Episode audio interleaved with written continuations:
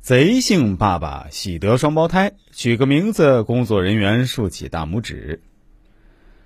自古以来，给孩子取名字都是父母面对最大的难题。以前取个名字要翻家谱，按辈分；现在虽然思想比较开放，不再受传统思想的束缚，但取个名字还是要绞尽脑汁，都难以想出来。因为现在育儿观念提升了，觉得好的名字可以给孩子带来一生的快乐和幸福，所以他们取个名字特别谨慎。下面给大家介绍一位宝爸。由于自己姓氏的原因，给孩子取名字时真把他给难住了。这位朋友姓贼，就是做贼的那个贼，叫贼爱国。这个姓是个罕见姓。贼爱国和老婆大学时就认识了，两个人都是学生会的成员。由于长期相处，彼此有了好感，随后也就开始恋爱。毕业后，由于各方面都优秀，双双进入了外企工作。工作不到两年，他们就结婚了。婚后，他们过得也很幸福。婆婆也开始催促他们要孩子。本来想等一两年的，但是受双方家庭的影响，迫于婚后压力，半年就怀上了。到三个月，他们去做产检，医生告诉他们怀上了双胞胎。听到这个消息，他们惊呆了，想不到他们也能怀上双胞胎，太不可思议。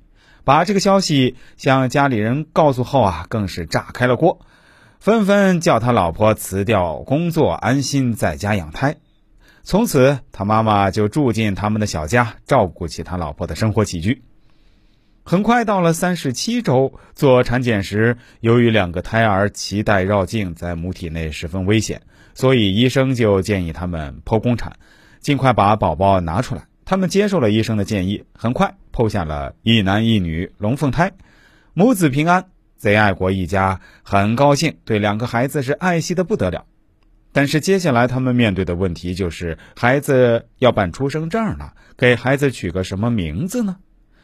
爸爸姓贼，这个名字取起来还真是有些难呢。再加上姓氏是老祖宗给的，没办法改，只能从名字上着手。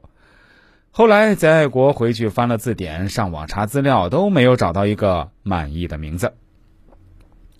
后来，奶奶顺口说一个，那就是“贼漂亮，贼有料”，然后大声笑起来。贼爱国一听，经过仔细想，觉得这两个名字还真的不错。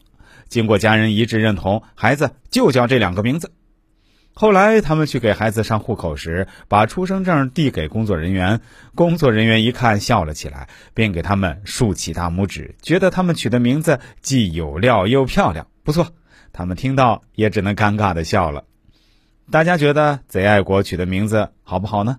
如果姓贼，应该给孩子取什么名字呢？欢迎在下方留言评论，您的评论就是对我最大的支持。